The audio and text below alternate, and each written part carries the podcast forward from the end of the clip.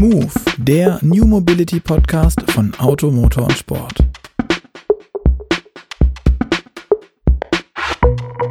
Hallo und herzlich willkommen zu Move, dem New Mobility Podcast. Mein Name ist Luca Leicht und an meiner Seite ist heute Henning Busse, der Ressortleiter von Mobility und Services von Auto, Motor und Sport.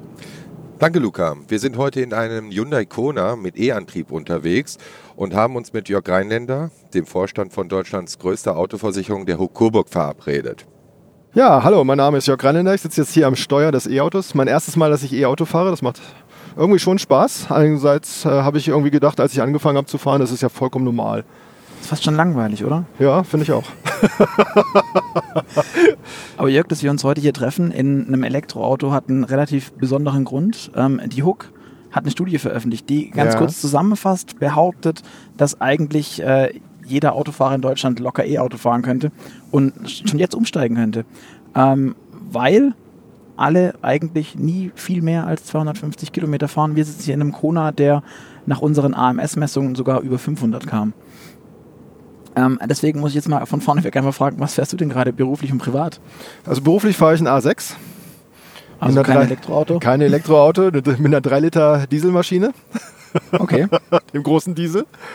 Ähm, privat fahren wir ein VW Transporter, ein T5, einen neuen Sitzer. Das liegt daran, dass äh, meine Frau und ich, wir haben vier Kinder. Okay. Ähm, und ist dann E-Auto eigentlich nichts? Also jetzt als Ersatz für den. Bei dem, bei dem äh, T5 muss ich sagen, okay, verstehe ich. Ist Beim T5 grade. ist es schwierig letzten Endes. Ich habe es mir tatsächlich na, mal überlegt, na, ob ich. Also mein Thema ist immer, ich, ich probiere Sachen gerne aus. Mhm. Und na, wir hatten vor zwei Jahren hatten wir Besuch äh, hier bei uns in der Firma äh, von jemandem von der Strombörse in Leipzig. Der kam mit seinem Tesla und erzählte verschiedene Sachen über wie er an Strom kommt in Deutschland, dass er mit 50 Karten unterwegs ist und so weiter und so fort. Da habe ich mir gedacht, das ist schwierig, weil du hast überhaupt keine Ahnung. Hatte mir damals angeguckt, ähm, meine Familie ist in Würzburg, ich arbeite in Coburg und mir zum Pendeln nicht ein E-Auto besorge. Mhm. Ähm, habe es aber dann doch verworfen, weil eigentlich brauchen wir nicht drei Autos. Das ist halt das, der Problempunkt. Und na, den Bus äh, ersetzen durch ein E-Auto ist momentan nicht, nicht wirklich darstellbar. Und den A6? Den A6, ja, das könnte man machen. Allerdings reisen wir mit dem tatsächlich wirklich lange Fahrten. Machen wir lange Fahrten. Ähm, und na, deswegen ist es momentan noch keine Alternative. Okay, wenn du auf so einen A6 sitzt mit großem Motor und allem, du fährst gern Auto, oder? Ich fahre sehr gerne Auto. und man kann in, hier in der Gegend kann man auch noch Auto fahren tatsächlich. Das ist ja der nächste Punkt. Ich meine, äh, weil unbegrenzte Autobahn oder was heißt für dich Autofahren? Ja, man kann auf der Autobahn fahren. Da ist keiner drauf auf der Autobahn. Ich bin gestern äh, Abend von Würzburg hier rüber gefahren. Ähm, ich bin, glaube ich, weite Strecken, da wo unbegrenzt war, 180 gefahren. Ähm, äh, das geht halt nicht in Stuttgart. So, das, das ist ein ganz anderes Autofahren. Wir fahren jetzt ja auch hier lang. Wie viele Autos haben wir gesehen? Das ist eine kleine Landstraße, ich irgendwie so sowas. Wie viele Autos haben wir gesehen? Na, fünf, sechs, die ja, uns begegnet so. sind. Fahren hier schon ein paar Minuten. Also hier ist tatsächlich Autofahren noch schön. Okay. Wie stehst du denn zum autonomen Fahren? Freust du dich drauf oder bist du eher skeptisch? Also rein privat muss ich sagen, ist das eine spannende Frage. In, also ich fahre tatsächlich ja gerne Auto. Ich fahre gerne Auto. Ähm, ich glaube, für, für die Gegend hier wird sich das nicht so richtig lohnen. Ich glaube, das ist eher eine Frage, ist man zum Beispiel im Stuttgarter Raum unterwegs, ist man im, im Kölner Raum, Düsseldorfer Raum unterwegs, steht man dann länger im Stau dauernd, na, nur immer diese kurzen Distanzen nach vorne fahren, das macht keinen Spaß. Also da einen richtig guten na, Staupiloten, irgendwie sowas in die Richtung, was sich dann weiterentwickelt, das kann durchaus spannend sein. Mhm. Ähm, Nochmal zurück zu dieser Studie, die ihr da ähm, ja. rausgebracht habt. Ihr habt da ganz viele Zahlen erhoben. Warum sind solche Zahlen überhaupt wichtig für eine Sicherung, äh, für Versicherung? Also, dass Leute Elektroauto fahren könnten. Warum müsst ihr das wissen? Oder? Also, wir wollten eigentlich demonstrieren, an einem schönen Beispiel, was wir mittlerweile an Daten haben. Äh, das sind ja Daten aus unserem Telematik-Produkt. Wir haben äh, ein Telematik-Tarifierungsprodukt. Das für, junge, kurz erklären. für junge Fahrer, genau, junge Fahrer na, können sich eine Box ins Auto einbauen lassen eine Box äh, von Bosch, na, mit dem wir in Kooperation dort sind. Und na, können dann letzten Endes gucken über ihr Handy, äh, wie gut sie fahren und was sie verbessern können. Dahin geht das. Es ist sozusagen ein, in Richtung Sicherheit und Sicherheit wird belohnt. Also wer gut und sicher fährt, äh, der kriegt auch einen Beitragsnachlass. Mhm. Anfangs von 10 Prozent und na, es kann dann hochgehen bis auf 30 Prozent Beitragsnachlass, weswegen das ziemlich attraktiv ist für die jungen Kunden. Genau, so, das ist der eine Aspekt, da ist ein Unfallalarm noch mit drin. Äh, das ist der zweite Aspekt. Äh, also wenn das Auto abfliegt, dann den einen warten wir noch ab, dass wir unseren Fotografen nicht abhängen. Wenn das äh, Auto abfliegt, letzten Endes, dann äh, benachrichtigen wir die Rettung. Mhm. Was tatsächlich haben wir auch schon Menschenleben gerettet mit. So. Und bei diesem Produkt ist es so, dass natürlich die Fahrdaten aufgenommen werden. Mhm. Und wir können sozusagen gucken, anonymisiert, können wir gucken, äh, welche Strecken fahren unsere Fahrer täglich. Das haben okay. wir gemacht bei 25 Millionen Fahrten. Haben wir geguckt über acht Monate, ein und denselben Fahrer sozusagen geschaut, mhm. anonym. Äh, was war die längste Strecke, die er gefahren ist? Und 47 Prozent na, sind unter 250 Kilometer gefahren. Also an einem Tag nie mehr als? An einem Tag nie mehr als 250 Kilometer. Okay. Und das ist ja die Distanz, die, ich meine, das ist ja jetzt ein äh, Elektroauto, das wirklich eine große Reichweite hat, ja. aber was auch ein normales äh, Elektroauto ja durchaus schaffen kann. Ja, die meisten schon. Oder genau. viele mittlerweile. Und das war der Schluss sozusagen zu sagen, also na, die Botschaft ist ja, die wir daraus gezogen haben, Elektroauto ist ja durchaus eine spannende Frage, ob man sich so etwas anschafft. Und na, da konnte man dann die spannende Frage rausziehen, eigentlich so nach dem Motto, ähm, dass wir animieren, irgendwie die Menschen darüber nachzudenken, wie tatsächlich ihr Fahrverhalten ist. Mhm. Weil die meisten haben es eigentlich nicht im Gefühl, wie eigentlich ihr Fahrverhalten ist. Die meisten sagen, ja, ja, ich brauche mindestens zehnmal im Jahr brauche ich ein Auto und damit fahre ich dann weiter als äh, 500 Kilometer und das stimmt nicht.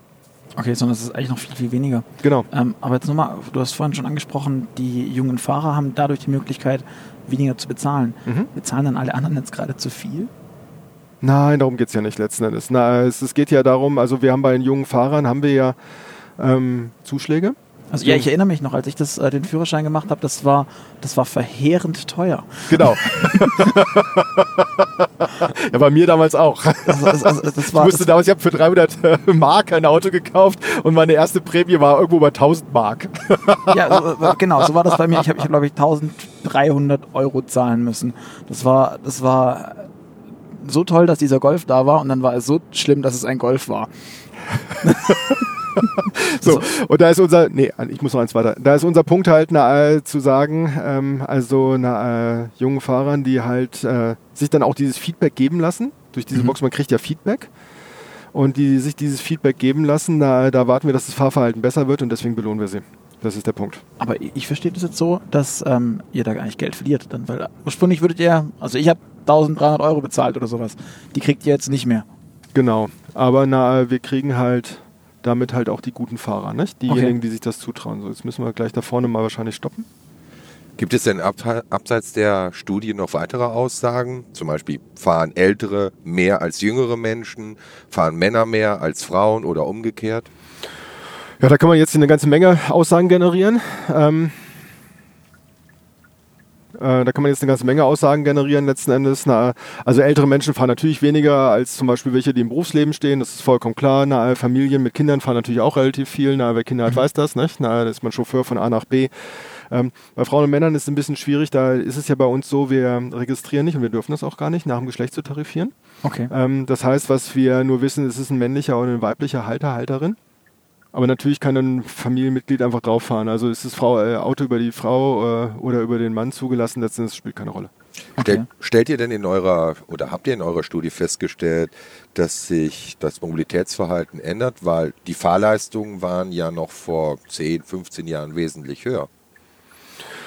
Also so weit äh, sind wir jetzt noch nicht, dass wir sagen, das Mobilitätsverhalten ändert sich. Ähm, das haben wir uns noch nicht angeschaut, ähm, aber das sind natürlich Punkte, weil ich glaube, die, die spannende Aussage ist ja an dieser Studie. Ähm, wir haben ja mit der Studie demonstriert, dass wir sozusagen aus Einzelfahrten Fahrverhalten rauskriegen und daraus mhm. statistische Aussagen generieren können.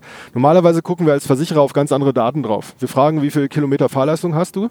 Und das tarifieren wir und das erheben wir nicht nach. So, mhm. das heißt, wir haben dann 15.000 gemeldet und die 15.000 sind es dann auch letzten Endes. Jetzt sehen wir tatsächlich, was passiert. Und jetzt kann man natürlich noch wesentlich tiefer in diese Daten reingucken und dann könnte man solche Fragestellungen beleuchten. Wie ändert sich sowas? Das ist eine, mhm. ähm, das Telematikprodukt haben wir jetzt seit anderthalb Jahren im Angebot. Ähm, da jetzt tatsächlich zu leiten, wie sich was verändert hat, ist schwierig. Verändert sich denn durch so einen Telematiktarif auch ähm, die Welt für die Versicherungen? Du hast ja gerade angesprochen, man kriegt jetzt sehr viele Daten, mit denen man arbeiten ja. kann. Bedeutet das auch künftig, ähm, die Hukoburg verändert dann etwas an den Policen?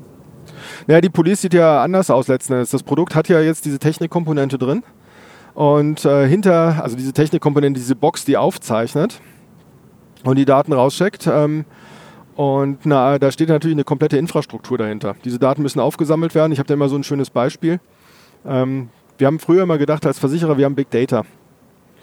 Und na, äh, Big Data äh, war sozusagen gemessen zum Beispiel in dem Kalkulationsmaterial, was wir brauchen, um für unsere äh, 11 Millionen Kraftfahrtkunden die Kalkulation durchzuführen. Wenn man das irgendwie, diesen Datenstapel mal in Meter übersetzt, das ist ein Meter, äh, dann haben wir im ersten halben Jahr im Telematiktarif dann so viel Daten zusammengefahren wie im Mount Everest. Und mittlerweile haben, sind wir bei 180 Kilometer hohen Datenstapel in diesem Vergleich. Also das ist eine komplett neue Infrastruktur, die wir aufgebaut haben. Das heißt, ihr hattet vorher quasi gar nichts im Vergleich. Doch, im Vergleich zu anderen Branchen haben wir richtig viel Daten. so, aber das ist jetzt richtig Big Data. Okay. Und das ist halt der Unterschied. Das ist halt wirklich der Unterschied. Das sind ja Echtzeitdaten, die kommen mehrmals pro Sekunde. Mit hoher Frequenz kommen die aus den Autos raus. Im Unfallfall mit äh, 100 Hertz. Mhm. Müssen wir schauen, wo die E-Säule ist. Wie groß ist denn überhaupt dann äh, die Abteilung, die diese Daten auswerten muss? Also und arbeiten die 24 Stunden am Tag? Kriegen die mal frei? ja, natürlich. Wir sind ja hier mit Tarifvertrag unterwegs. und natürlich kriegen die da auch mal frei. Ähm, und solche Sachen sind natürlich auch so, dass ähm, und solche Sachen sind natürlich auch so, dass na, wir dort äh, sozusagen richtig eine Data Analytics betreiben, das heißt Deep Learning Algorithmus laufen haben und so weiter und so fort. Also da, da geht richtig viel, mehr oder weniger automatisch. Das kann man nicht mehr per Hand auswerten. Okay. Wenn du jetzt eine, eine ähm, Voraussicht machen müsstest und sagen, ich glaube, wir sind wahrscheinlich einig, dass das Mobilitätsverhalten durch ähm, eine Urbanisierung, durch ja. die Digitalisierung und ja. so weiter, ähm, durch neue Angebote wie Carsharing, ja. wie Ride-Hailing-Konzepte etc. pp. sich in irgendeiner Form ändern wird. Richtig. Was glaubst du, was ändert sich und auch was ändert sich dann für, für, für dich vielleicht persönlich in deinem Mobilitätsverhalten, in dem deiner Familie? Du hast ähm, im Vorgespräch mhm. kurz gesagt, du hast vier Kinder. Mhm. Ähm, die sind alle noch relativ jung. Glaubst du, mhm. alle deiner Kinder werden Führerschein machen? Ich, das glaube ich schon, weil ich das möchte. okay. Das wird sozusagen gesponsert. Ähm, von da aus gehe ich davon aus, dass sie das machen werden. Aber ich gehe schon davon aus, dass sich das Mobilitätsverhalten komplett ändern wird. Also wir werden die nächste große Änderung jetzt im Frühjahr sehen oder im Sommer sehen, mhm. äh, wenn wir die Elektro-Kleinstfahrzeuge auf die Straßen bekommen, die die momentan ja eigentlich illegal fahren ein E-Scooter darf ich man so richtig sein, gar nicht fahren. Du meinst diese Kickboards, die jetzt gerade, also mit genau. Elektroantrieb, die es schon in Paris beispielsweise Die es in Paris gibt. Na, es ist das andere Spielzeug, wird man zum Teil nicht fahren dürfen, mehr oder weniger. Diese Monowheeler, die ziemlich cool sind. Mhm. Ähm, aber na, da, da wird sich schon was ändern, glaube ich. Okay. Ähm, weil damit hat man plötzlich na, was zur Verfügung, was doch relativ schnell ist, relativ handlich ist ähm, und wo man wirklich Distanzen in der Stadt zurücklegen kann. Mhm. Ähm, ich glaube, das ist eine das Mobilitätsverhalten ändert sich halt einfach deswegen, weil man wirklich vieles nutzen kann. Zum Beispiel, na, ich war gestern in Koblenz. Mhm. Ähm, vor zehn Jahren wäre ich in Koblenz im Bahnhof ausgestiegen, wäre zum Taxistand gegangen, hätte mir ein Taxi genommen. Mhm. So, heutzutage habe ich eine App von der Bahn, die mir, in Koblenz spielt das jetzt keine Rolle, aber mehr oder weniger genau sagt, von deinem Standpunkt bis dorthin, wo du hin möchtest, ist die schnellste Verbindung folgende. Mhm. Und dann optimiert. Die ist in Berlin super. Ja. Weil die in Berlin halt dann die Echtzeitdaten nimmt und dann auch sagt, auch wenn du vielleicht mit der S-Bahn jetzt irgendwie eigentlich durchfahren könntest, ist es schnell, du steigst jetzt einmal hier in die U-Bahn rein und dann nimmst du noch dort den Bus und du bist dann trotzdem mal mit 10, 15 Minuten schneller, weil sie ja die Daten aus den Smartphones verwendet. Und das ist natürlich irgendwie was, was schon mal die Mobilität ändert. In mhm. Berlin ganz klar Carsharing. Also Mobilität, die auf Daten äh, basiert, äh, ändert einfach das Mobilitätsverhalten, vollkommen klar. Mhm. Also du sagst gerade selbst, du hast ja auch dein Mobilitätsverhalten in den letzten Jahren verändert. Und ihr stellt ja bei euch selber in der Untersuchung fest oder in den verschiedenen Studien fest, dass sich das Mobilitätsverhalten ändert.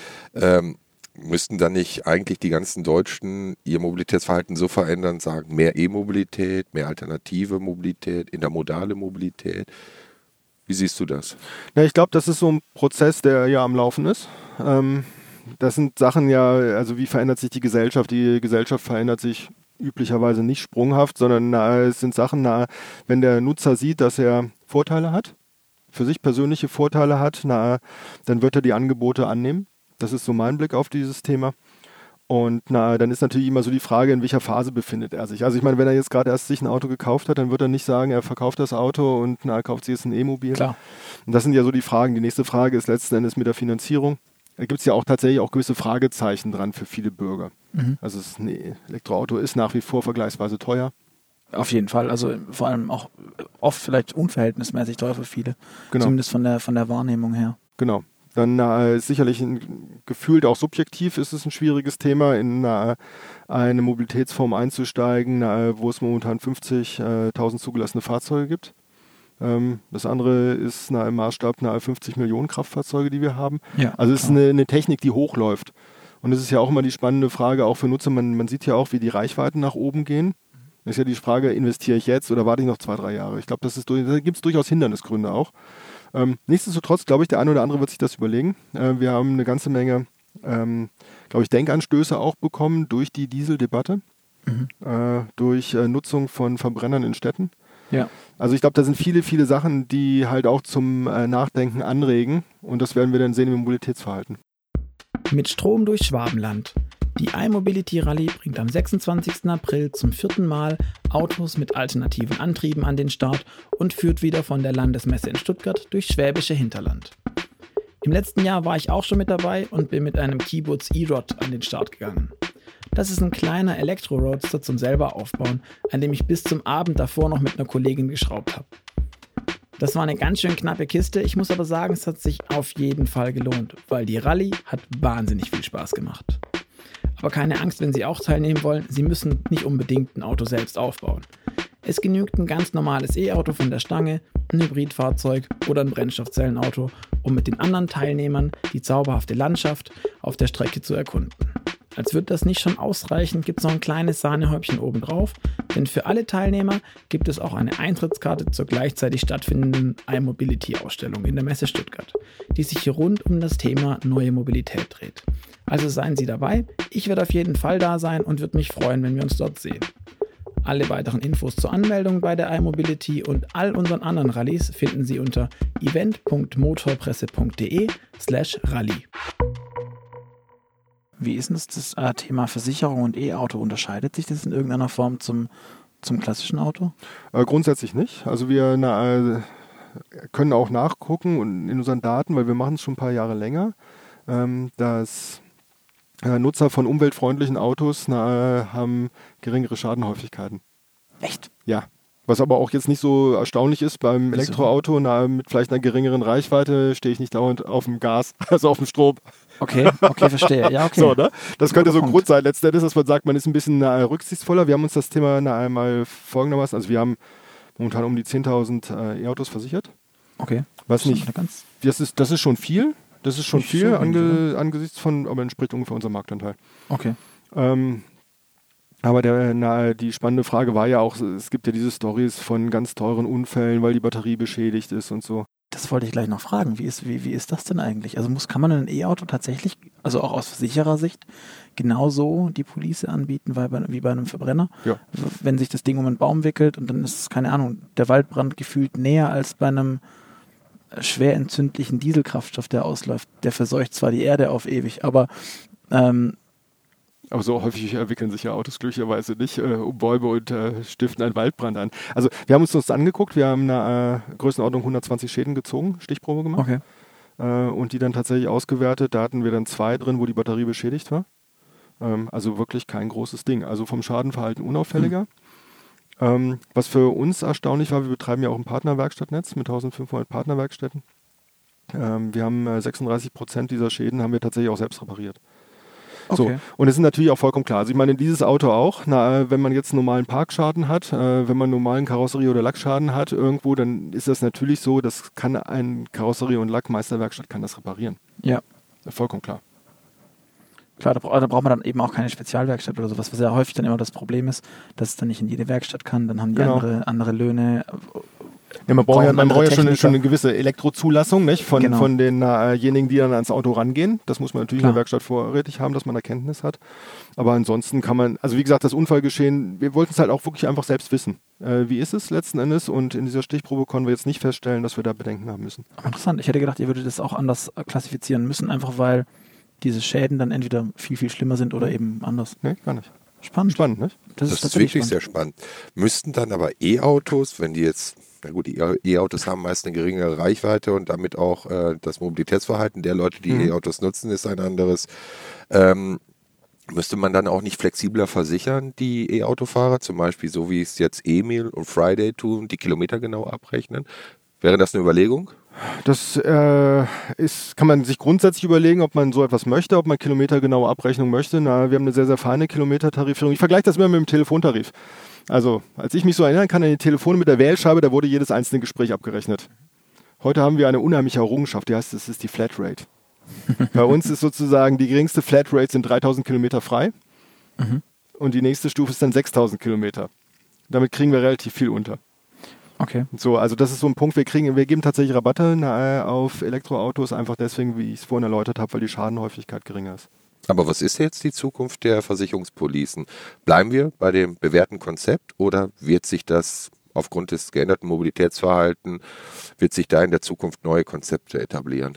Also was wir sehen werden, sind Telematiktarife. Äh, wir haben momentan, unser Angebot ist für junge Fahrer. Ähm, wir bringen nächstes Jahr ein Angebot für alle Fahrer also ohne Altersbegrenzung. Das werden wir sehen, aber na, äh, meine Einschätzung dazu ist, nicht jeder wird äh, einen Telematiktarif haben wollen. Das heißt, wir werden sozusagen die alten, äh, die, die bisherigen Tarif Tarifierungslösungen äh, haben und die neuen Lösungen. Was äh, komplett unabhängig ist vom äh, Mobilitätsverhalten, ob es jetzt äh, wie der Antrieb ist, na, ob das Auto autonom fährt oder nicht, na, ist wie das Haftungs- und Deckungskonzept dahinter steckt. Das ist ja ein ganz wichtiger Punkt, nicht? Okay. Also na, auch, wir könnten auch heutzutage mit unseren Versicherungsbedingungen autonome Fahrzeuge versichern. Das ist ein schönes Stichwort. Ich, das würde ich mich fragen. Wie verhält sich das denn mit autonomen Fahrzeugen? Wird das die Versicherungsbranche komplett umkrempeln? Weil meine Idee war, okay, jetzt sind da immer Menschen, die lassen sich ablenken, die daddeln mit ihrem Handy rum, die mhm. machen ganz viel Faxen während im Autofahren. Ähm, da ist das Schadenpotenzial relativ hoch. Mhm. Ihr als Versicherung müsst unfassbar viel regeln die ganze mhm. Zeit. Ziel ist es ja, dass die autonom fahr, äh, fahrenden Autos genau dieses Thema Schäden runterregeln. Dann wird es mhm. immer noch der Fall sein, dass ein Fahrradfahrer in ein Auto reinfährt. Mhm. Aber es ist, wird ein ganz anderes Potenzial haben. Werdet ihr dadurch irgendwie nutzlos? Braucht man euch dann überhaupt noch? Das ist eine spannende Frage vom Prinzip. Also ich glaube, die Frage ist ja, na, wann sind wir wie weit? Mhm. Das ist, glaube ich, die spannende Frage tatsächlich. Und ich glaube, dieses Übergangsszenario ist lange. Also ich glaube nicht, dass eine Gesellschaft akzeptieren wird, dass ein autonom fahrendes Fahrzeug noch, äh, auch wenn vielleicht die Unfallvermeidung bei 60, 70 Prozent liegen wird, dass eine äh, Gesellschaft das akzeptiert. Also ich glaube, äh, die Gesellschaft wird nur dann Roboterautos, Robotertaxen akzeptieren, wenn tatsächlich die Unfallvermeidung bei ungefähr 90 Prozent liegt. Im Verhältnis zu äh, man, zum also, jetzigen. Das heißt, der Mensch hätte in 90 Prozent dieser Fälle einen Unfall gebaut. Genau. Okay. So, also ich kann mir das nicht vorstellen, dass wir, wie gesagt, Roboter auf die Straße lassen, die halt ähm, sozusagen mehr, nur die Hälfte der Unfälle wegnehmen. So, okay. die müssen quasi fast unfallfrei sein. Weil viele gehen ja davon aus, dass man sagt, dass Robotertaxis dann schon kommen können oder sollen, sobald sie quasi ein Unfall besser sind als der Mensch. Ja, das glaube ich nicht, dass wir das akzeptieren werden als okay. Gesellschaft. Okay. Aber das ist ein interessantes Stichwort für mich. Ähm, die Autos sollen auf die Straße kommen, wenn sie wirklich besser als der Mensch Unfälle verhindern können aber dennoch passiert mal ein Unfall. Und wer ist dann überhaupt in der Haftung, wenn ein Unfall mit einem autonomen Fahrzeug passiert? Ja, das ist ja in Deutschland haben wir eine unglaublich glückliche Ausgangssituation fürs autonome Fahren, äh, weil unser Haftungsregime, was wir derzeit haben, deckt das komplett ab. Wir haben einerseits die verschuldensabhängige Haftung, also wenn ich jetzt hier nicht einfach so nett in die äh, Ladebucht reingefahren wäre, sondern die Säule umgeschmissen hätte, ja, dann wäre das mhm. mein Fehler gewesen. Dafür kommt die Kfz-Haftpflichtversicherung auf. Aber auch wenn wir jetzt das Auto einfach abstellen würden, wir würden jetzt gehen, es sieht alles gut aus und das Auto brennt ab. Mhm. Das ist so eine Situation, die hat man in Parkhäusern durchaus. Und dann greift die sogenannte Halterhaftung. Der Halter einer Gefahr letzten Endes mhm. hat eine gewisse Haftung abzusichern. Das ist in der Kfz-Haftpflicht abgedeckt. Heutzutage, weil die Kfz-Haftpflicht bei uns, die Versicherung, ist so gestrickt über mehr oder weniger nicht ganz 100 Jahre, dass sie maximal aus Sicht des Unfallopfers denkt. Mhm. Und es gilt, jegliches Unfallopfer maximal zu schützen. Und deswegen ist auch aus der Gefährdung des Autos per se eine Haftung drin. Und die mhm. greift natürlich auch, wenn das Auto selbst fährt. Das ist also eine unglaublich gute Situation, auch in England, nahe, wo man ein komplett anderes Haftungsregime hat, wird darüber nachgedacht, äh, diese Halterhaftung nachzurüsten. Okay, aber wie, wie, darf ich mir das vorstellen? Also ich gehe jetzt davon aus, ähm, ein Audi, ein Mercedes, ein BMW ähm, fährt autonom. Ich als Halter des Fahrzeugs habe keine Kontrolle, wie dieses Fahrzeug fährt, weil es irgendeine Firma programmiert hat und ich ja kein Regelwerk wie ein Lenkrad oder Regelstück ja. habe, wie ein Lenkrad, ein genau. Gaspedal genau. etc. pp. Und dann bin ich trotzdem schuld, beziehungsweise ich muss die Versicherung zahlen, nee, dass die was falsch programmiert haben. Also es gibt zwei, zwei, zwei Sachen müssen wir trennen. Also wir müssen erstmal trennen, was ist Schuld? Mhm. Also Schuld gibt es im Strafrecht. Oder Verantwortung nennen wir es. Also dann habe ich trotzdem die Verantwortung, obwohl ich nichts hätte ändern können. Nee, das ist ja ein strafrechtlicher Begriff sozusagen. Das muss man okay. dann ja sozusagen trennen. Also als erstes ist die Versicherung dafür da, dass sie das Unfallopfer entschädigt. Wenn die Versicherung der Meinung ist, dass die Gefahr in dem Auto drin lag und dass der Fahrer nichts dafür konnte, sind wir natürlich berechtigt, Regress zu nehmen. und das passiert auch heutzutage schon. Das ist ein vollkommen normaler äh, Zustand letztendlich, den wir heute auch haben, der heute verdammt selten ist. Weil die Autos, die hier in Deutschland äh, im Verkehr sind, ähm, die na, äh, sind sicher. Also es ist ganz interessant, na, weil als ich vor ich glaube, äh, zwei Jahren nahe bei Automotorsport nahe in Stuttgart, nahe bei der Konferenz auf dem äh, Podium stand, habe ich mir danach überlegt, es wäre spannend zu wissen, wann wir tatsächlich mal wieder einen Regressfall haben. Und habe gesagt, irgendwie so, ich möchte mehr oder weniger eine Meldung haben, wenn wir einen Regressfall haben. Jetzt unlängst kam einer hoch, wo gesagt wurde, nach zwei Jahren, nicht? Äh, wir regulieren anderthalb Millionen Schäden pro Jahr. Ähm, es könnte sein, dass wir hier einen Regressfall haben. So, und das ist halt tatsächlich, also wir haben momentan keine, kaum Regressfälle. Die Autos okay. in Deutschland Straßen, die sind sicher. Ähm, es gab mal früher eine, Fälle sozusagen, wo auch tatsächlich eine Batterien gebrannt haben bei Hybridautos. Es gibt mhm. eine Fälle äh, von Autos, na, kennt man vielleicht auch noch, das ist jetzt viele, viele Jahre her, da sind die Lenkradschlösser eingerastet. Ja. Ähm, und das sind natürlich Punkte, wo man dann sagen kann, okay, jetzt müsste man wirklich mal gucken, wer ist jetzt eigentlich da schuld letzten Endes. Nicht? Okay. Aber vom Prinzip denkt die Versicherung erstmal ähm, aus Sicht des Unfallopfers. Das Unfallopfer hat auch einen Direktanspruch an die Versicherung. Das ist anders als in der Privathaftpflicht. In der Privathaftpflicht besteht der Anspruch an denjenigen, der es verursacht hat und nicht an die Versicherung. Also das deutsche Kfz-Haftpflichtversicherungsgesetz, dieses Pflichtversicherungsgesetz, ist wirklich ein Rundumschutz äh, für den Verkehrsteilnehmer, der sozusagen einen Unfall erleidet. Okay, aber dann ist für mich trotzdem noch die Frage, wer schließt diese Versicherung ab? Muss es der Autohersteller sein, der dieses ja, autonome System macht? Der Halter, der das in den Verkehr bringt. Also immer der Halter. Immer der Halter. So ist es in Deutschland aufgebaut. Okay. Und das Schöne ist daran, es trägt sich so. Der ganz wichtige Punkt ist ja der, na, hatten wir auch schon ein paar Mal diskutiert, auch bei Automotor und Sport auf dem äh, Plenum. Ähm, die spannende Frage ist ja, ja, man könnte auch darüber nachdenken, dass man sozusagen ein neues System aufstellt. Die Produkthaftpflicht so hochrüstet wie jetzt die genau. Kfz-Haftpflichtversicherung. So, da gehört einerseits ein Gesetz dazu und danach gehört für viele, viele Fälle, die in der Praxis kommen, Rechtsprechung dazu. Es ist nicht nur das Gesetz. Mhm. Es ist die Rechtsprechung, die kommentiert ist. Und wir haben hier mehrere Jahrzehnte Erfahrung da drin, der Kfz-Haftpflichtversicherung. So schnell, wie das autonome Fahren kommen wird, auch wenn es vielleicht erst 2030 kommt, sind wir nie und nimmer mit einem neuen Gesetz letzten Endes irgendwo, mit einem sozusagen Komplettschutz irgendwo in einem Produkthaftpflichtschutz für die Verkehrsteilnehmer. Also von da aus kann man in Deutschland wirklich froh sein, dass wir eine Basis haben, auf der wir aufbauen können, die jetzt schon drin ist. Wie sollen das in andere Länder regeln? Du hast gerade vorhin gesagt, Deutschland Frage. ist da, ist da speziell, aber die können jetzt eben genau nicht das, das ja, annehmen. Das ist tatsächlich eine sehr spannende Frage. Ähm, da, das gucken wir uns auch sehr intensiv an, was da passiert. Ähm, äh, England hat momentan ein paar andere Themen, na, weswegen sich äh, wahrscheinlich um dieses Thema nicht so richtig momentan kümmern. Aber na, ähm, ja. Ja, ja, ja. Wird es dann zu Insellösung kommen? Deutschland macht vielleicht vorher schon autonomes Fahren, bevor England, Frankreich, Italien anfängt. Kann sowas, ist sowas denkbar?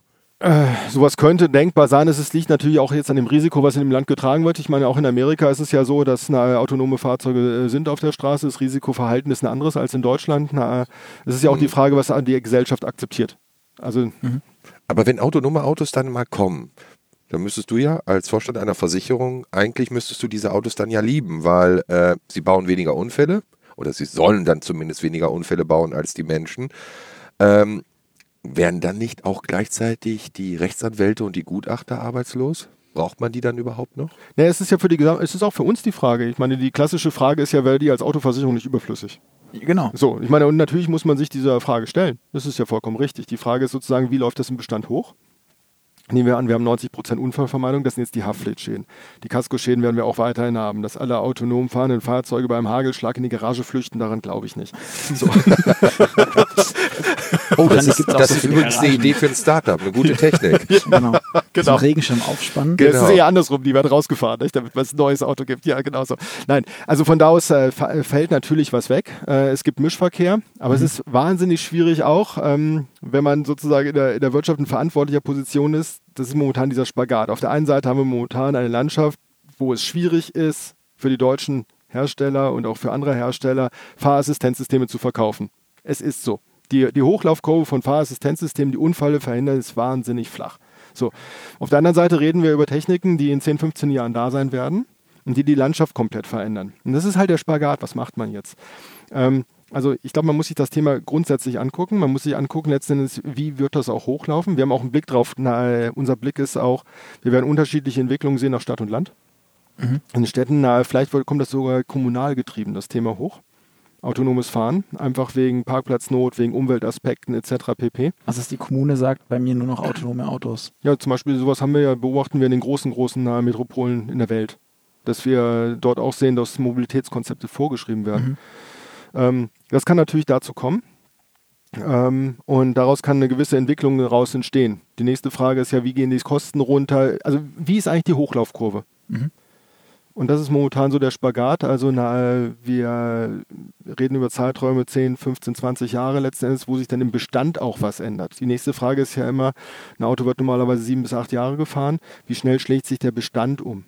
Mhm. Wie werden diese Formen dann aussehen? Wird man sozusagen kommunal, das sind ja diese Robotaxen, über die man viel spricht, kommen die Robotaxen auf der einen Seite, aber was macht das private Auto? Verzichtet man komplett?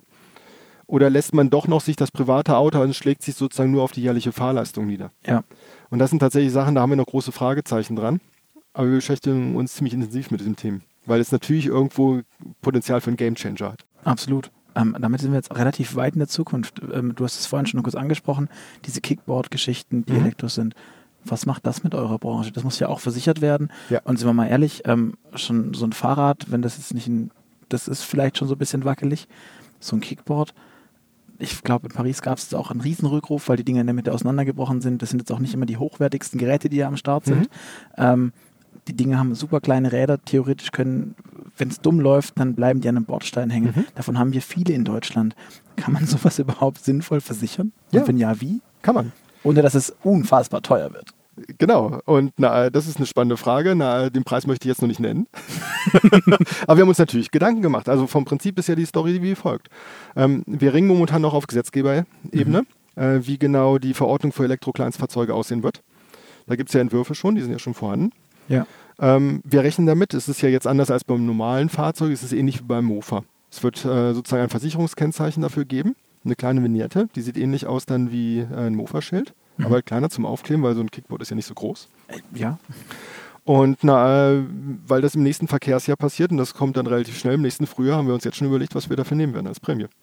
Okay. So, und so eine Kalkulation ist natürlich irgendwo auf Erfahrung aufbauend, irgendwo, wir haben ja keine Schadendaten dazu. Ich wollte gerade sagen, was für eine Erfahrung ist das? Das ist einfach ein kalkulatorisches. Also, da nimmt jemand den Daumen vors Auge und peilt ein bisschen ja, sagt. Ja, das ist also so nach dem Oder kommt jetzt der Mathematiker in dir hoch und sagt, nee, nee, nee, so einfach ist es nicht.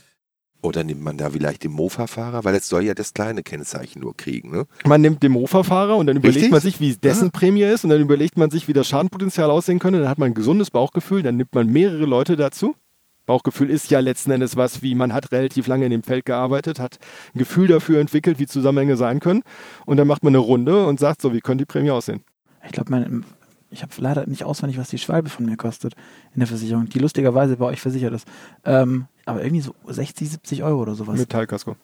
Jo. Jo, genau. Das heißt, wir werden da wahrscheinlich ein gutes Stück drunter liegen. Ja, schon.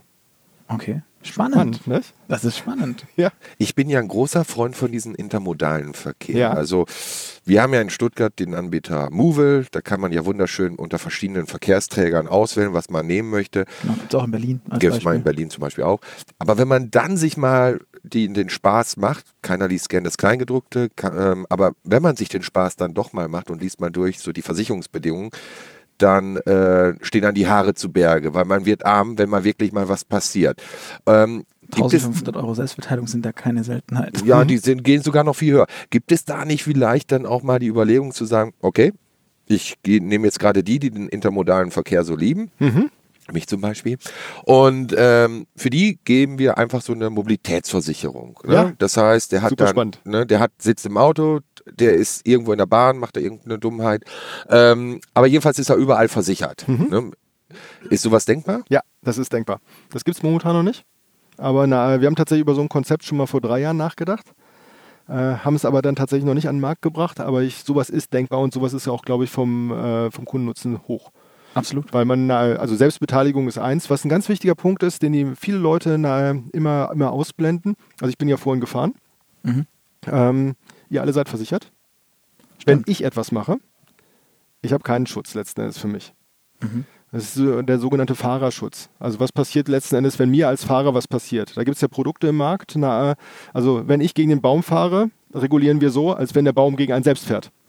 Und der Baum wäre versichert. Das ist ja sozusagen dieses Konzept. Ja. So, sowas kann man natürlich auch sich überlegen, weil es ist üblicherweise bei diesen Carsharing oder Ridehailing oder whatever, letzten genau. Endes ist es nicht mit abgesichert, sowas mitzunehmen. Dann die Selbstbeteiligung runterzudrehen. Vielleicht eine Mobilitätsgarantie noch mit reinzunehmen. Mhm. Also so, solche Konzepte werden kommen. Bin ich grundsätzlich von überzeugt in verschiedenen Ausgestaltungen, aber die werden wir in den nächsten Jahren im Markt sehen. Okay. Sehr Auch von uns. Super. Dann, bevor wir eigentlich so zum, zum Abschluss kommen, noch eine Frage. Ähm, was muss denn für einen Jörg Rheinländer passieren, damit autonomes Fahren, Elektromobilität irgendwie funktioniert? Was fehlt für dich, dass das irgendwie durchstarten kann endlich? Also beim autonomen Fahren fehlt für mich äh, momentan tatsächlich einfach na, die Marktreife.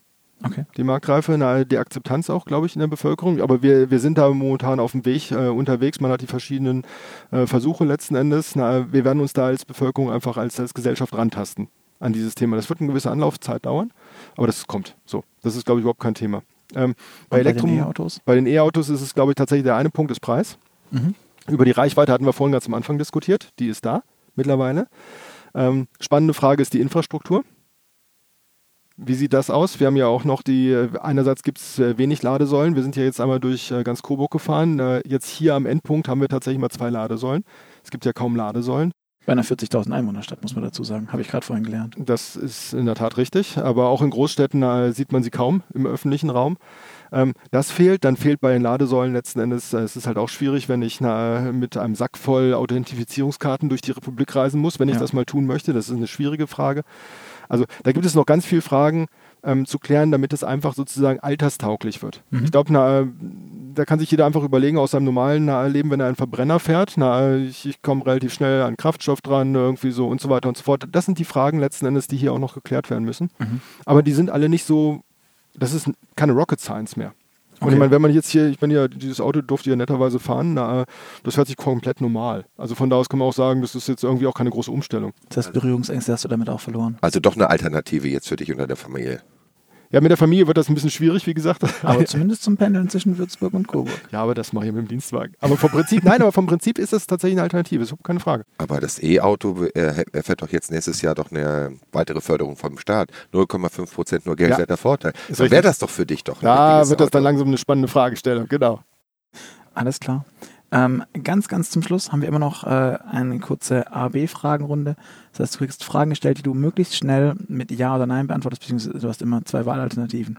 Fangen wir gleich an. Ähm, bist du mehr der Streaming-Dienst-Typ oder CD und Schallplatte? Streaming. Ferrari oder Tesla? Tesla. Apple oder Google? Apple. Bist du mehr so der Typ Loft in der Stadt oder altes Bauernhaus auf dem Land? Wenn ich an meine Bude hier denke, würde ich sagen, also es ist kein Loft. Aber nein, ich finde beides toll. Das Loft auf dem Land. Äh, beides. okay. Ähm, Im Auto vorne oder hinten sitzen? Äh, vorne. Links. Alles klar. Sachen Datenschutz, äh, hast du vorhin ja schon angesprochen, und AGBs, bist du mehr so der Aluhu-Typ, der alles durchliest und Nein. alles genau erarbeiten muss? Also in der Firma, in der Firma ja, in der Firma ja, beruflich ja, vollkommen klar, aber privat accept all. Okay. Ähm, Fliegen, Fischen oder Motorradfahren? Fliegen, Fischen oder Motorradfahren? Fliegen. Star Wars oder Star Trek? Star Trek. Kaffee oder Tee? Kaffee. Fleisch oder Falafel? Fleisch. Und Nachteule oder Lerche? Beides. ich, äh, Vorgespräch, dafür habe ich keine Zeit. Alles klar. Jörg, vielen Dank. Ähm, das war wirklich sehr, sehr spannend, interessant. Ähm, und auch danke, dass wir mitfahren durften, dass du uns hier mitgenommen hast. Ähm, an alle da draußen, vielen Dank fürs Zuhören. Ihr hört uns in zwei Wochen wieder am Freitag. Bis dahin freuen wir uns auf euer Feedback. Ähm, deshalb bewertet den Podcast auf iTunes, äh, schreibt uns eine E-Mail an podcast.move-magazin.de. Sagt uns, was euch gefallen hat oder auch nicht. Wir hoffen, ihr seid beim nächsten Mal wieder dabei. Bis dahin. Tschüss. Tschüss. Dankeschön. Tschüss.